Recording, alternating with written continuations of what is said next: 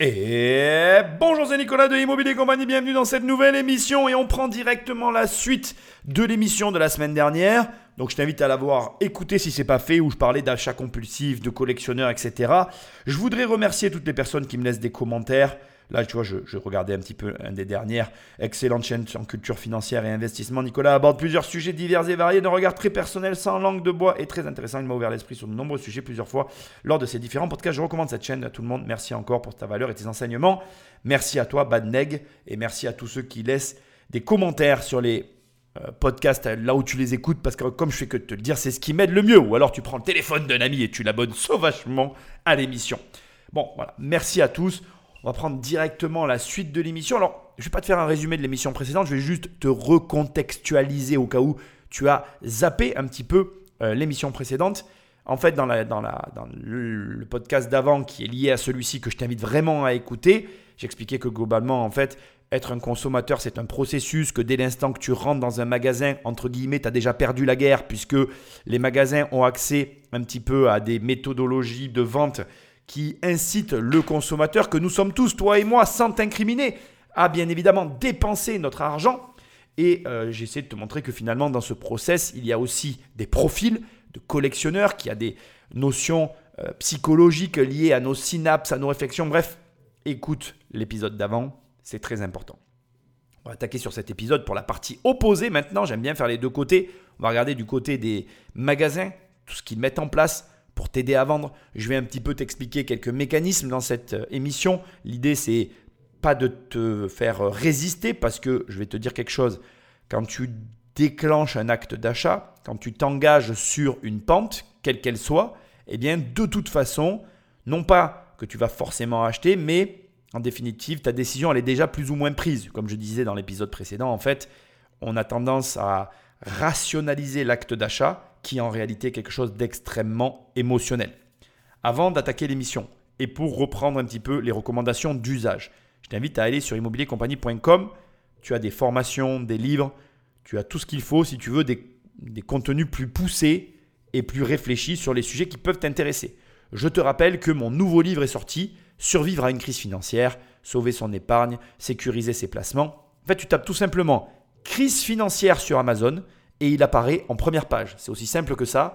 Je remercie tous ceux qui l'ont déjà pris et je te remercie si tu vas le prendre. C'est un énorme travail. L'idée derrière ce livre, c'est de te montrer euh, au travers des crises financières des stratégies que tu peux mettre en place pour gagner de l'argent en toutes circonstances. Ça paraît évident, mais si tu sais gagner de l'argent quand tout va mal, tu sauras forcément gagner de l'argent quand tout va bien. Je sais, c'est une lapalisse, mais c'est la vérité. Voilà. Sans plus de transition, on va prendre donc la suite de l'émission. Je te rappelle, pour te remettre aussi un petit peu dans le contexte, qu'en ce moment, je fais des podcasts beaucoup plus courts parce que je travaille sur un énorme podcast que je vais lancer, euh, j'espère très prochainement. Au moment où j'enregistre cette émission, j'arrive à la fin de tout le travail de recherche qui m'aura pris plusieurs mois. J'ai commencé cet été. Et donc, euh, une fois que tout sera terminé, on va lancer les enregistrements. Enfin, il va falloir que je développe une stratégie parce que c'est un très gros podcast. Et comme j'avais dit, je ne sais pas quand est-ce que je le sortirai, mais t'inquiète, il arrivera dans la foulée. Je pense que ce sera un cadeau de Noël magnifique. Pas si surprenant si tu as été vigilant, mais en tout cas, j'espère à la hauteur euh, de, des attentes, en tout cas que moi je repose dessus. Bref, sans plus de transition, Patrick Magneto. C'est très important de sentir bon, d'être propre, d'être beau, parce qu'un animateur doit euh, doit être présentable. Norbert n'est pas présentateur de télévision ni sosie de Johnny. Il est animateur dans un supermarché. 1, 2, 2, 3, 4, 5. Sa spécialité Surprendre les clients. Lorsqu'il entre en scène, c'est pour organiser des ventes flash. L'objectif, vendre un maximum de produits en un minimum de temps. 50% sur les côtes d'agneau pendant 5 petites minutes seulement. Venez vite me rejoindre. Allez, c'est parti. Vous vous servez pendant quelques minutes seulement. En quelques secondes, en annonçant une réduction de 50%, il crée le besoin chez le client. Faites le plein. Vite, vite, vite, servez-vous vite parce que là, il n'y en a plus après. Hein. C'est terminé. Et il met un peu la pression. Grâce à ce système, il écoule le stock rapidement. Pratique pour se débarrasser de produits qui ont parfois du mal à se vendre, comme ce balai vapeur. Ça coûte 139 euros le balai vapeur. Mais Si vous venez tout de suite vous le chercher, ça vous le place à 49 euros. 60% de réduction. Le tarif est tellement attractif Hop, que la technique fonctionne même sur des produits très chers comme les ordinateurs. Les clients se précipitent. nous allons vous baisser de 200 euros par rapport au prix affiché. Approchez-vous, mesdames et messieurs. J'ai pas l'intention d'acheter un ordinateur, mais c'est une occasion que euh, je peux pas la rater. J'ai entendu ça. Je me suis dépêchée. Les ventes flash provoquent l'achat compulsif. En moins de 5 minutes, Norbert vient de vendre 4 ordinateurs. Voilà un deuxième appareil vendu. Voilà, madame, il est vendu. Alors, je vais t'expliquer, il y a énormément de paramètres ici qui sont réunis. C'est absolument pas euh, la vente flash en elle-même qui déclenche l'achat compulsif. En définitive, c'est un ensemble d'éléments et des mécaniques que tu vas retrouver à beaucoup d'endroits. Alors, premièrement, on va commencer par le départ qu'on a vu dans l'émission précédente et qui est un élément essentiel. Lorsque tu vas dans un supermarché, tu vas consommer. Ça paraît tout bête en fait, mais c'est la différence entre un prospect chaud et un prospect froid, comme on appelle. Donc je vais quand même te donner des notions, et je m'excuse pour ceux qui sont, euh, comment je dirais, euh, experts dans le domaine. On va balayer des notions très connues dans le marketing, la vente, etc. Mais qu'il faut comprendre pour comprendre comment on en arrive à ce point-là. Alors d'abord, un prospect chaud, un prospect froid, c'est quoi? Par exemple, moi je suis un prospect froid, tu vois, euh, tu veux me vendre un PC, je, je, techniquement, le PC pour moi c'est une ignominie, bourré de bugs, de virus et de problèmes. Tu peux me faire la vente flash que tu veux, m'offrir tout l'argent que tu veux sur l'achat d'un PC, il y a très peu de chances que tu arrives à déclencher un achat chez moi. Même si je suis mis en condition de dépense, c'est peu, peu probable. Ce qu'il faut comprendre, ce qu'il faut comprendre dans ce que je suis en train de te dire déjà, c'est que donc il y a différents profils de clients et que c'est pas la peine si toi tu as un PC à vendre de t'adresser à un client comme moi qui n'achète que des Mac parce que je vois tu vois, tu n'y arriveras pas en fait. La montagne, elle est infranchissable. Donc ce qu'il faut comprendre déjà, c'est que ton client, ta cible, le produit que tu as à vendre, peu importe, va se vendre à un certain profil de personnes plutôt qu'à d'autres. Et que ce n'est pas la peine de dépenser de l'argent, de perdre du temps et ou même de faire des efforts pour essayer de proposer à une personne qui ne correspond pas à ce que tu vends ben, une offre. Tu peux faire toutes les offres que tu veux. Si tu ne vends pas le bon produit à la bonne personne, l'achat ne se fera jamais. Ça va même plus loin que ça. Je vais oser le dire. Tu peux me donner un PC, et ça m'est déjà arrivé de récupérer des PC, je m'en débarrasse. Je n'en veux pas. Neuf, dernière génération, etc. Aucun intérêt pour moi. Je ne remets pas en cause le fait que certaines personnes sont consommateurs de ce type de produit et que ce soit un produit qui soit adapté et qui convienne à un certain profil. Il se trouve qu'il faut l'accepter et l'entendre. Chaque personne a un certain euh, type de profil pour un certain type d'achat. Autre exemple qui n'a rien à voir, mais tu vas comprendre.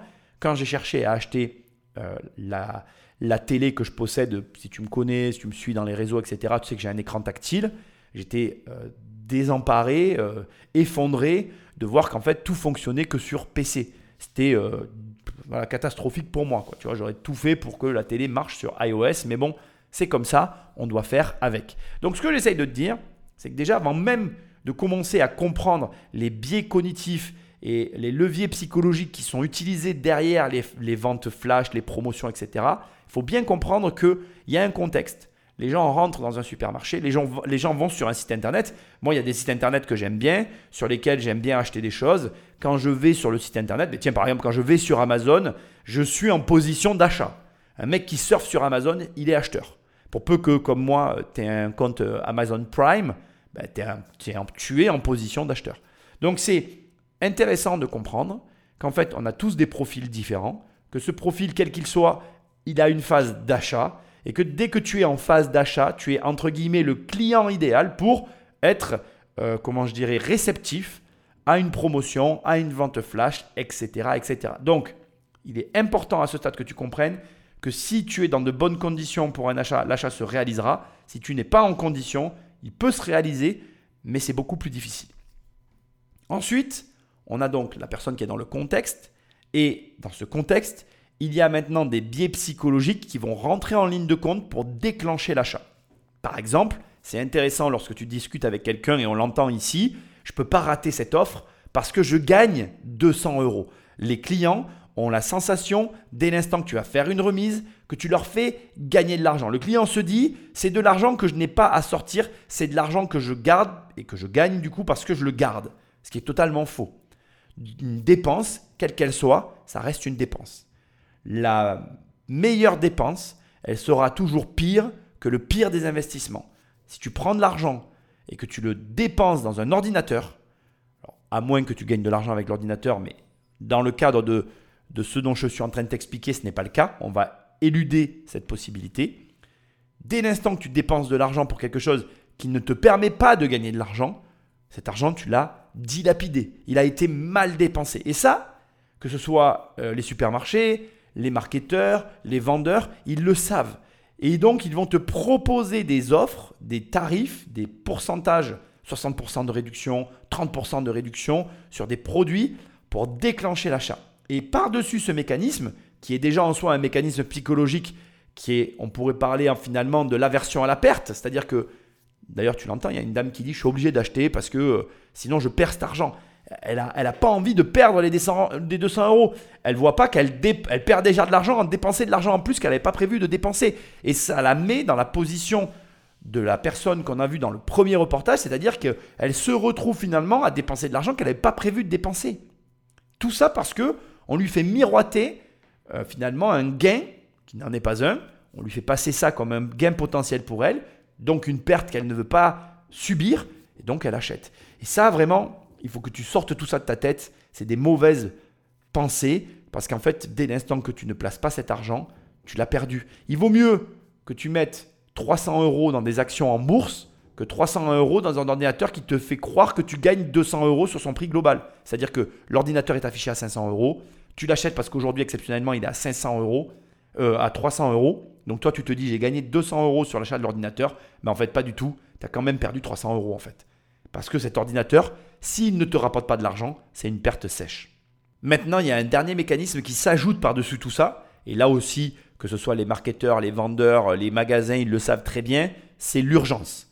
L'urgence provoque l'achat. Quand il dit, donc le présentateur, animateur euh, de supermarché, il dit voilà, euh, vous touchez le kilo de viande de veau à euh, moins 40%, moins 60% pour la prochaine demi-heure, il sait très bien que pendant une demi-heure, il va proposer ce tarif, boum, il va dire au micro j'arrête, et les gens vont se ruer dessus parce que la notion d'urgence, elle va déclencher l'achat chez les personnes qui sont en phase d'achat. Donc là, c'est vraiment important pour que la notion d'urgence, elle fonctionne, que le client soit déjà en phase d'achat, soit dans l'hésitation d'acheter, soit en, en cours d'achat, c'est-à-dire qu'il est dans le magasin, il est en train d'acheter des produits, il a prévu d'acheter de la viande, et là d'un coup on va lui dire pendant une demi-heure, tu as moins 60%, moins 50% sur tel produit de viande, boum, le mec il avait sur sa liste de la viande, il se dit bon ben là j'ai une demi-heure, j'y vais, je gagne aussi de l'argent, donc il y a la mécanique de je gagne de l'argent sur l'achat, mais en plus L'urgence lui fait dire là, ça y est, j'achète. Le gars, il pose, l'étiquette parce qu'il a pris le truc dans les, délais et l'affaire, elle est faite. Donc tu vois, en fait, on te manipule sur des finalement des biais psychologiques auxquels toi, moi, on est tous assujettis, mais encore une fois, dans un contexte bien particulier qui est favorable, propice au déclenchement d'un achat. Donc, l'idée, ici de cette émission, c'est pas de dire euh, non, mais ne va pas dans des magasins. Euh, non, le but c'est pas de te dire en gros euh, ne sois pas assujetti à ces, à ces biais psychologiques parce que sinon tu es un consommateur. Non, l'idée c'est que tu les connaisses et que tu essayes au maximum de t'en détacher quand bah, tu n'as pas envie de subir finalement la pression de la promotion, mais à l'inverse, que tu en profites quand, comme je l'ai dit tout à l'heure, finalement tu étais là pour acheter de la viande bon, ben, il y a une viande qui va être proposée à moins 50%. Dans ces cas-là, de toute façon, tu devais acheter de la viande. Donc, c'est une opportunité que tu saisis. Il faut faire la part des choses. Quoi qu'on fasse, on restera tous des consommateurs. Toi, moi, je veux pas que tu deviennes un ermite qui économise tout son argent et qui refuse de dépenser un sou parce qu'il veut investir tout, tout l'argent qu'il a. Ce n'est pas l'objectif de la vie. C'est même, je dirais, pire que tout, c'est passer à côté de la vie. Non, non, l'idée c'est que tu comprennes bien qu'en face de toi, il y a des sociétés, des magasins qui ont conscience de tous les biais psychologiques sur lesquels ils vont pouvoir jouer pour te faire consommer, que tu ne sois pas esclave ou victime finalement de ces leviers marketing parce que tu deviens qu'un pur produit de la société et donc un consommateur en puissance. Non, l'idée c'est de faire la part des choses et de te dire, ok, l'ordinateur c'est bien gentil mais j'en ai pas besoin, c'est peut-être une opportunité mais j'en ai déjà un à la maison, je garde celui que j'ai, tant pis, je vais le faire durer plus longtemps parce que l'idée c'est quand même de placer mon argent. Mais lorsqu'on est sur des produits de première nécessité ou même un ordinateur que tu allais acheter de toute façon, donc tu, tu étais en phase d'achat de cet ordinateur, aujourd'hui, eh bien là tu profites de la promotion, c'est ok.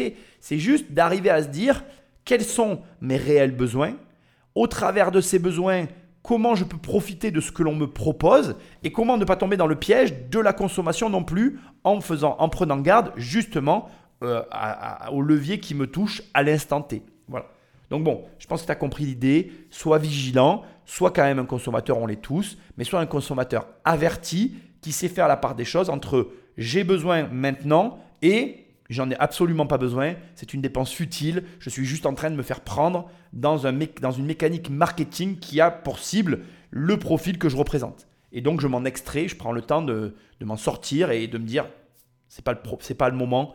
Je passe à autre chose. Petit conseil, c'est assez simple de se dire que euh, déjà quand tu achètes quelque chose, moi en tout cas j'ai une grande règle personnelle. Quand j'utilise pas l'objet en question, quand pendant un an je possède quelque chose que je n'utilise pas, je le revends, je m'en débarrasse. Et je l'avais déjà dit euh, dans l'émission précédente, mais je le répète. À cela, j'ajoute aussi une deuxième stratégie personnelle que je te partage. Quand je veux acheter quelque chose vraiment, je me laisse quelques jours, parfois même jusqu'à une semaine, pour voir si j'ai toujours cet achat dans la tête, si réellement, ben, voilà, j'ai vraiment envie d'acheter le truc, si je vois que je tourne autour, etc., qu'il a, pour ma part en tout cas, un intérêt récurrent et une envie forte de déclencher cet achat. Et si c'est le cas, et ben dans ces cas-là, au bout d'une semaine ou deux, j'achète réellement l'objet et je me dis allez c'est parti, tu te fais plaisir et go pour l'achat. J'essaye voilà toujours de mettre une petite réflexion parce que parfois tu achètes des trucs et ben, finalement je suis désolé de le dire mais tu t'en sers pas quoi. Il n'y a pas derrière de réelles retombées et de plus-value pour ta vie au quotidien. Alors tout n'est pas que plus-value. Je veux dire, il faut se faire plaisir, c'est pas la question, mais tu comprends ce que je veux dire. Il y a des achats qu'on réalise ou qu'on fait qui franchement, ben, en tout cas en ce qui me concerne, personnellement je dis que j'aurais pu largement m'en passer parce que finalement, ils ne me servent à rien du tout. Donc l'idée ici, c'est quoi? C'est que finalement, il faut consommer et se faire plaisir. On ne peut pas y échapper. Et l'idée, c'est encore une fois, voilà, je ne cherche pas à te priver de ça. Il faut simplement que tu y poses une réflexion et aussi une certaine forme de réalisme de se dire j'achète parce que réellement je veux ou j'achète parce que je suis en train de me faire manipuler par une technique de vente. Dans cette mesure où l'achat il est raisonné et raisonnable, ben fonce et fais-toi plaisir. Et dans le cas où tu es en train de subir quelque part une manipulation quelle qu'elle soit, sors de ce discours de vente, prends le temps à la réflexion et valide bien que tu veux réellement cet achat, que c'est une volonté personnelle et propre, achète si tel est le cas et que donc du coup c'est en accord avec euh, finalement tes besoins. Et par contre, tout ce qui est voilà inutile et qui te donne la sensation de gagner de l'argent alors qu'en réalité, soit tu n'en as pas besoin, soit tu es en train de te faire manipuler, moi je le répète mais c'est le cas, et eh bien dans ces cas-là, ouvre les yeux et ne dépense pas ton argent à tort et à travers. Désormais, les ventes flash prennent d'autres formes. Elles sortent du supermarché et envahissent la toile. Avec toujours le même principe. Des prix cassés pendant une durée limitée.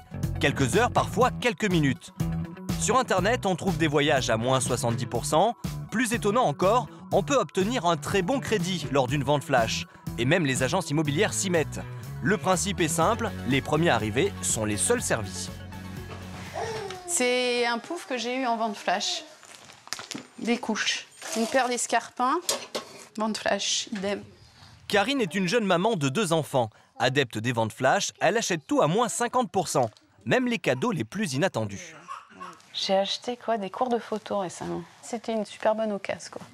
Mais ces bonnes affaires sont à double tranchant. Karine fait parfois des achats dont elle ne se sert même pas. Tiens, ça typiquement, c'est une vente flash que je n'ai pas ouverte encore. Des produits qu'elle n'utilisera peut-être jamais. Le problème, c'est que comme beaucoup d'internautes, elle prend ça presque comme un jeu. Sauf qu'à chaque fois, il faut sortir le porte-monnaie. Alors Karine tente de résister. J'ai failli craquer là. J'ai pas craqué. Mais ça ne dure jamais très longtemps. Surtout quand la réduction est de moins 70%. Une paire de baskets à 8 euros, c'est compliqué, je pense, de faire moins cher. Mais le temps tourne. Pour une vente flash, il faut être rapide. Et cette fois-ci, Karine est arrivée un peu en retard. Quand tu fais l'affaire, euh, t'es content, ouais. Mais quand tu la rates, souvent t'es un peu deg. Il y a des tailles dans les vêtements, notamment, et les pointures, qui partent super vite. Karine n'est pas frustrée outre mesure. Elle a conscience de ne pas toujours acheter quand c'est nécessaire. J'achète des marques que j'achèterais pas en vente directe, finalement. En fonction de la vente, c'est vrai que des fois, ça crée le besoin. Mais attention, parfois les ventes flash sont un peu trop alléchantes. Donc, on a des consommateurs qui sont accros aux ventes flash sur Internet, accros aux promotions et aux offres que cela donne. Et comme elle le dit très bien, finalement, ça finit par créer le besoin. On finit par s'intéresser à des produits qui n'ont pas d'intérêt pour nous, pour lesquels on n'avait pas connaissance de leur existence. Et on dépense de l'argent dans des choses ben, où on n'aurait finalement peut-être pas dépensé d'argent. Ce que moi j'ai à te dire, qu'il faut que tu soulignes et qu'il faut que tu intègres dans, ta, dans ton mode de fonctionnement, c'est que là, on a quelqu'un qui passe du temps devant son ordinateur à la recherche de promotion dont l'objectif, hein, finalement, dont la sensation qui en ressort, c'est j'ai gagné de l'argent, j'ai acheté des escarpins à un prix, regarde, défiant toute concurrence. Et du coup, on a cette satisfaction, un petit peu personnelle, d'avoir été là au bon moment, au bon endroit et d'avoir fait, entre grandes guillemets, la bonne affaire. Et on oublie complètement que de l'autre côté, la société, elle a comme objectif de te faire sortir de l'argent. Elle ne fait pas une promotion par hasard. Par exemple, ce que la plupart des gens ne comprennent pas, c'est que sur les paires de chaussures, lorsqu'il y a des grosses promotions sur les dernières paires de chaussures, la marge a déjà été réalisée. C'est-à-dire que quand quelqu'un va te vendre un produit à moins 50%, très souvent, il a acheté un carton et il a passé le seuil de, rentabilité. C'est-à-dire que, je vais te donner un, chiffre bidon, hein, c'est un exemple, tu achètes un carton avec à l'intérieur 10 produits. Alors, euh, qu'est-ce que ça pourrait être? Ben, Des chaussures ou, ou des disques durs, enfin j'en sais rien peu importe. Tu achètes un carton, un lot euh, auprès d'un fournisseur de 10 produits que tu vas revendre. Ton seuil de rentabilité pour amortir l'achat du carton, les frais de fonctionnement si tu as une boutique ou des sites internet, etc., il est par exemple à partir du 6 euh, ou 7e article. Ça veut dire que dès que tu as vendu 7 articles sur 10, tu as gagné de l'argent sur le produit en tant que société. Tout est fait, ta marge est faite, tu as couvert tes frais, euh, tout as gagné ton fric. Les trois derniers produits, tu pourrais les donner que tu aurais gagné de l'argent. Donc si tu les vends à moins 30, moins 50%, c'est de la marge pure. Et c'est là où tu fais ton beurre. Donc le client qui a l'intime conviction de gagner de l'argent, il n'est juste que le énième client pour lequel on attend finalement une rentabilité différente de ceux d'avant, parce que ben, ceux d'avant ont déjà payé, entre guillemets, ce qui aurait dû être payé. Alors, il ne faut pas y voir là une manipulation ou quelque chose de négatif. Non, pas du tout. Quand tu prends un train ou quand tu prends un avion, les personnes qui sont assises tout autour de toi, il n'y en a aucune qui a payé le même prix.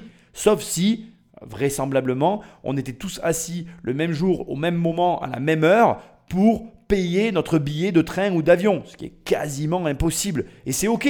En fait, tu n'es pas là dans le train ou dans l'avion à demander à tout le monde et combien tu as payé ta place, s'il te plaît? C'est pas du tout comme ça que ça marche. C'est ok de se dire qu'il y a des personnes qui ont la capacité d'anticiper leur voyage et de réserver leur billet d'avion 6 ou 8 mois à l'avance, alors que d'autres vont payer leur billet d'avion 2-3 mois à l'avance, et d'autres encore qui ont la capacité de réserver des billets d'avion de la veille pour le lendemain. Et dans ces trois configurations, les trois prix seront totalement différents. C'est tout, c'est comme ça. C'est les règles du commerce. Bon, après, on pourrait en parler de l'éthique, etc. Au demeurant, ce que j'essaye de mettre en avant avec cette émission, c'est que, un, en fait, en définitive, tu ne fais jamais d'affaires. La seule personne qui fait des affaires ici, c'est le chef d'entreprise qui gère correctement ses stocks. Deux, euh, quand tu dépenses de l'argent et qu'on t'a créé un besoin, tu es devenu un consommateur en puissance, en plus de ne pas forcément avoir gagné d'argent, bah, tu te sépares de sommes dont potentiellement tu avais besoin pour faire autre chose. Et trois, et c'est pour moi ce qui me rend le plus malade, cet argent que tu dépenses n'importe comment, c'est de l'argent pour lequel tu aurais pu investir et donc créer des revenus en plus. Et ces revenus en plus auraient soutenu les moments difficiles que tu vas rencontrer, que l'on va tous rencontrer dans notre vie. Après, moi, je ne suis que le messager. Je ne dis pas que j'ai la bonne réponse et la bonne solution.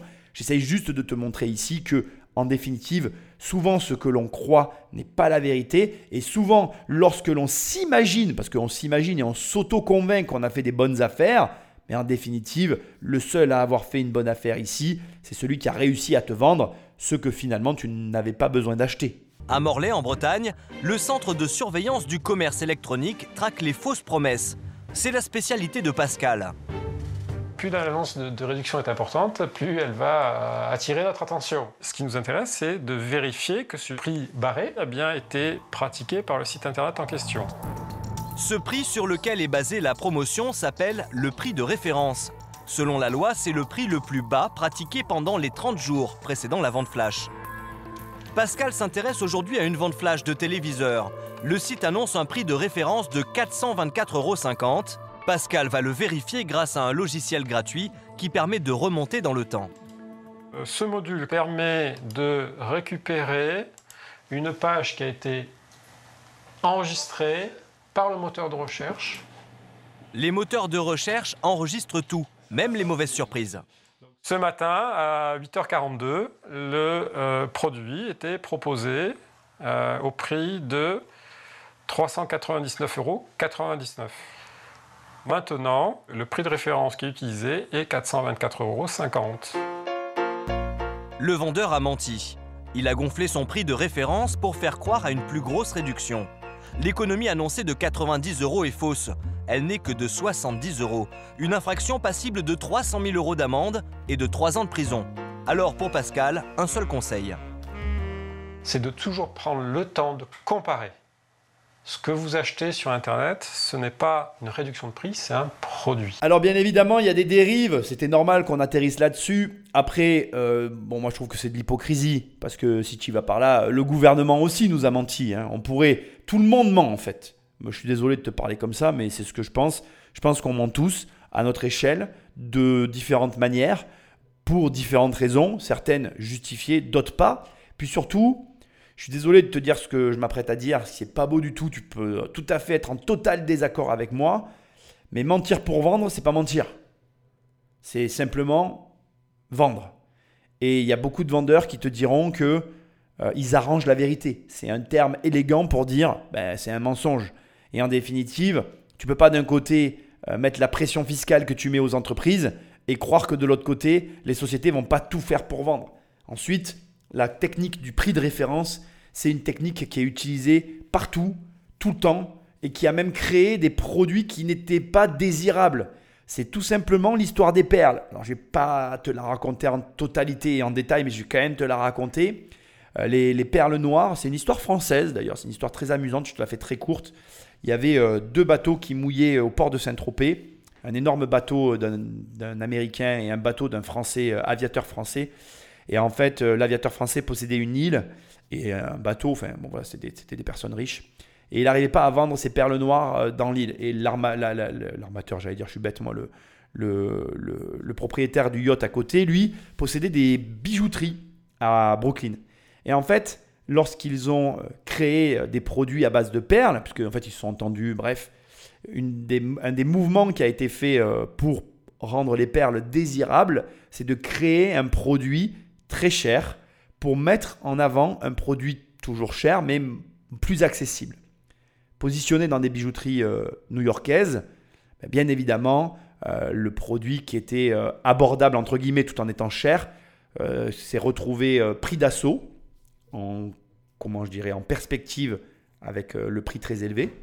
Et c'est comme ça qu'est euh, la, la valeur des perles noires et la rareté euh, liée à, cette, à ce type de perles qui, à une période, n'avait aucune valeur et ne, trouvait euh, grâce à aucun client dans aucune euh, bijouterie en fait. Tout ça suite à la création d'un produit très cher.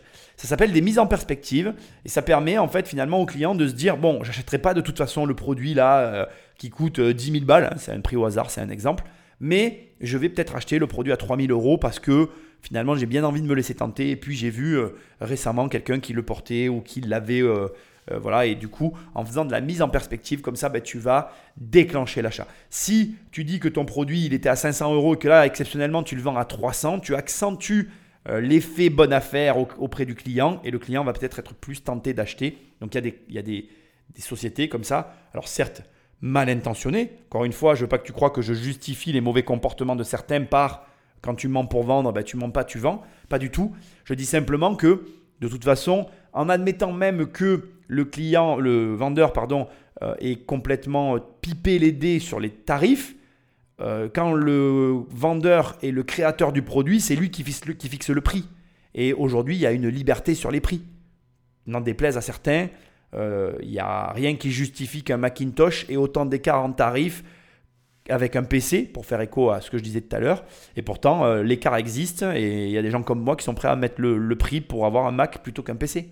Alors que au final, il faut quand même le reconnaître, euh, moi j'ai travaillé pendant très longtemps sur PC et je travaillais dessus. Alors je passais plus de temps avec les virus, c'est vrai, mais tu comprends ce que je veux dire. Je pourrais continuer à travailler sur PC si j'en avais vraiment envie et pas les moyens, tu vois, de m'acheter des Macs. Mais en définitive, aujourd'hui, je me donne les moyens de me payer des Macs et je m'achète que du Macintosh. Donc, ce que j'essaye de te montrer, c'est que ce truc-là de dire oui, c'est interdit, c'est un truc bien français qui m'énerve bien profondément parce qu'au final, je trouve pas ça très grave en fait. Je trouve plus grave un homme politique qui nous promet des choses qu'il ne fera jamais qu'une société qui a un bon produit qui met tout en œuvre pour que ses clients l'achètent. C'est mon opinion, ça n'engage que moi. Roland, lui, n'a pas pris le temps de comparer et vient de se faire avoir.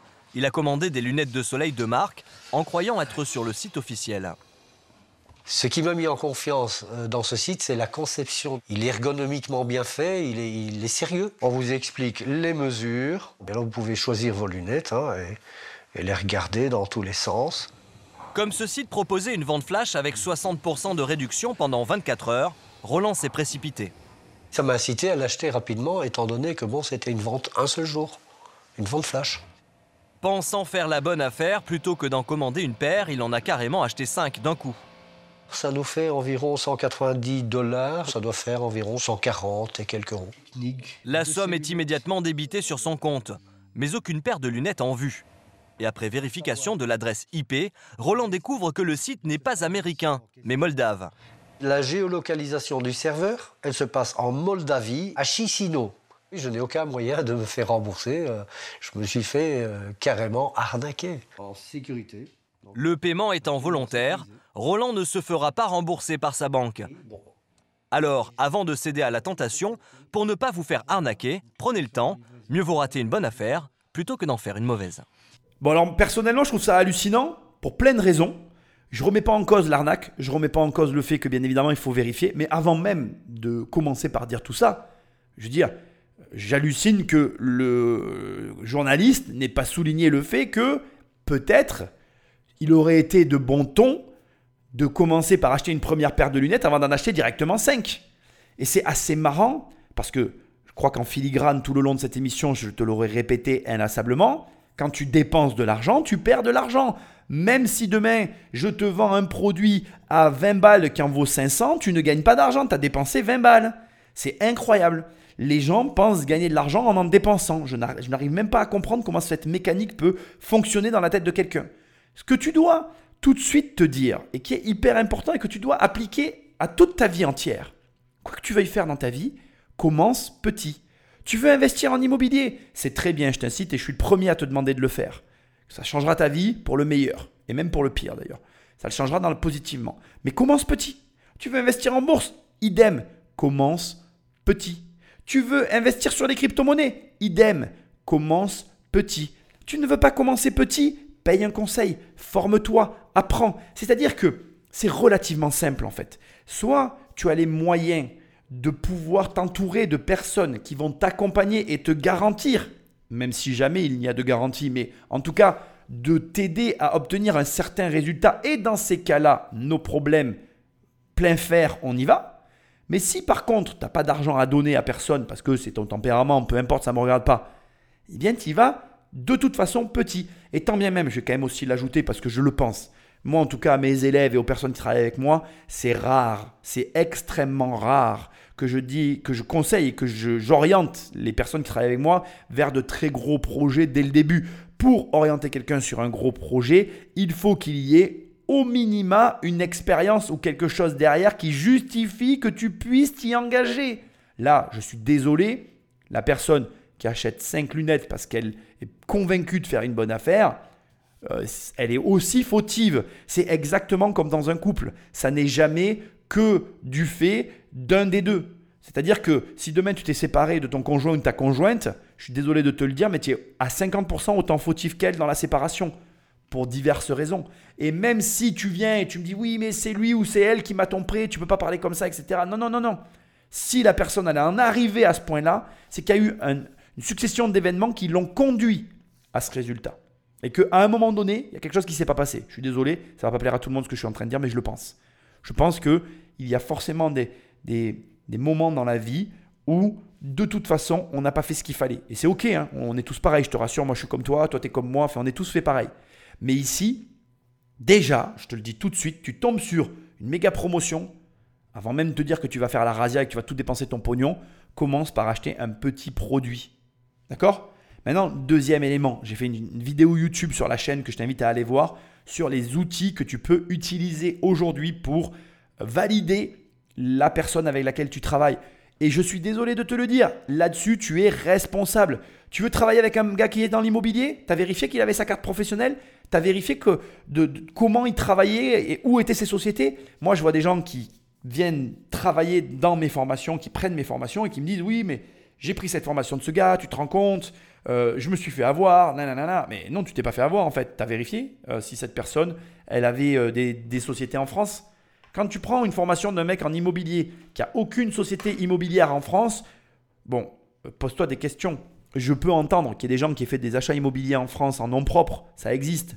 Mais la France étant malgré tout le pays qu'elle est, c'est-à-dire avec une fiscalité relativement lourde, c'est quasiment inenvisageable de mon point de vue que les personnes avec lesquelles tu travailles ne puissent pas avoir de société. Donc déjà, un, tu vérifies que les personnes elles aient des sociétés dans le pays dans lequel tu te trouves pour au moins t'amener des conseils dans le pays dans lequel tu te trouves. Deux, que si elles sont parties, parce que demain même moi je pourrais partir, qui sait, c'est pas le problème, mais imaginons que en tout cas le process soit validé et validable au travers de sociétés qui ont été détenues en France. Une personne qui a été en France, elle a laissé des traces en France sur les sociétés qu'elle a pu avoir. Aujourd'hui, tu as un outil qui s'appelle Papers. Encore une fois, on est sur un podcast, donc j'ai rien à te montrer ici, mais tu vas sur la chaîne YouTube et tu as 10 euh, logiciels gratuits pour travailler dans l'immobilier et je te montre une dizaine de logiciels gratuits qui te permettent de travailler dans l'immobilier, de valider les sociétés qu'ont pu avoir les prestataires avec lesquels tu peux éventuellement travailler. Pas de logiciel, pas la peine de travailler avec eux, de mon opinion. Tu fais comme tu as envie. Euh, j'ai dit pas de logiciel, non, c'est pas ce que je voulais dire. Pas de société au travers du logiciel. Si tu travailles avec eux, tu es fautif. Tu comprends ce que je veux dire? Donc, ta Papers, ta société.com, Infogreffe valide le fait que les entreprises avec lesquelles tu travailles, tu achètes, tu dépenses de l'argent, elles aient à minima pignon sur rue, sur rue, ou en tout cas une antériorité et un historique avec le pays dans lequel tu te trouves, à savoir la France. Parce qu'en l'occurrence, il y a de grandes chances que tu m'écoutes en France. Voilà. C'est des, des, recommandations de base, mais je suis toujours surpris, même aujourd'hui, au moment où j'enregistre cette émission, de voir encore des élèves qui se font avoir à l'heure actuelle parce qu'ils ne font pas les vérifications de base. Ils croient les personnes sur parole. Et je suis désolé, si tu crois quelqu'un sur parole, tu es fautif. Tu es fautif. Alors après, mets en place ce que tu veux dans ta vie. Je ne te demande pas non plus de devenir Sherlock Holmes et de mettre des trackers et de tout vérifier. Entre les deux, il y a quelque chose. L'idée, c'est simplement ben, de valider que les personnes avec lesquelles tu travailles soient des personnes de confiance et qui ont au moins à minima un cursus qui te correspond et qui te permettra d'obtenir les résultats que tu convoites. Donc si je dois résumer la fin de cet épisode, c'est relativement simple. En définitive, il te faut un, eh bien, prendre garde finalement aux différentes mécaniques euh, qu'utilisent toutes les sociétés pour te faire sortir l'argent de tes poches parce que, de mon opinion et de mon point de vue, dans les opportunités que l'on te propose au travers de promotions et autres ventes flash, eh bien, il ne faut pas que tu tombes dans ce piège et que tu sois bien certain finalement de ce que tu achètes avant de l'acheter. Ensuite, comme on va, on va reprendre un petit peu directement la fin, vérifie bien évidemment toujours. Et là, il y a une distinction entre acheter sur Internet et acheter bien évidemment euh, dans des magasins. Quand tu achètes dans un magasin, tu prends un petit peu moins de, de risques. Mais je vais finir d'enfoncer le clou en te répétant finalement, comme je l'ai déjà dit plusieurs fois dans cette émission, le message en ligne de fond qu'on n'aura pas cessé d'entendre, qui est que la meilleure de tes dépenses sera toujours pire que le pire de tes investissements.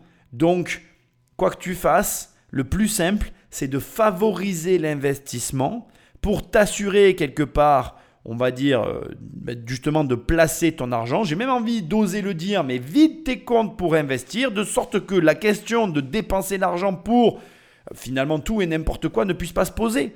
Regarde, imagine un monde où euh, tu as une somme d'argent qui te reste à peu près avant la fin du mois qui est de 300 euros et que cet argent tu l'as pour tes plaisirs et tes loisirs personnels. Au lieu d'avoir l'argent sur ce compte, tu prends l'argent et tu, l'investis direct. Il n'y a plus d'argent pour tes plaisirs.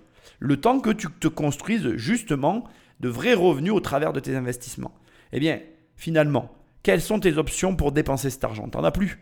Si, te mettre à découvert, si tu en as envie, mais j'ai envie de dire, toute personne normalement constituée qui s'intéresse au monde de la finance et de l'argent ne fera pas ça.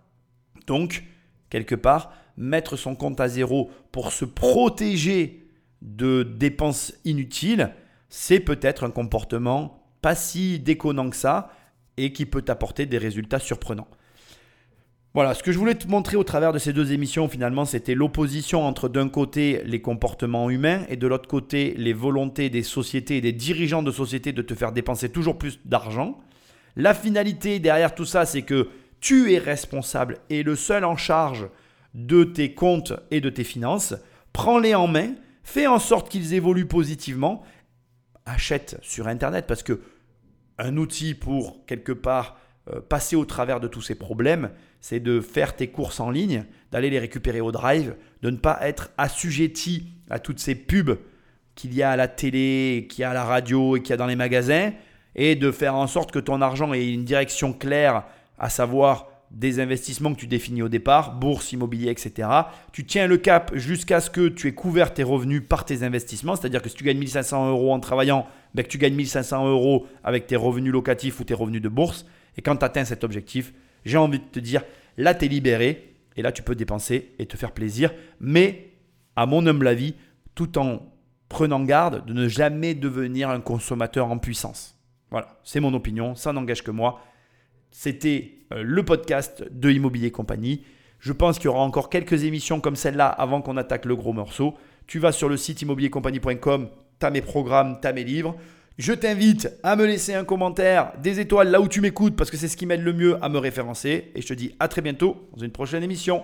Salut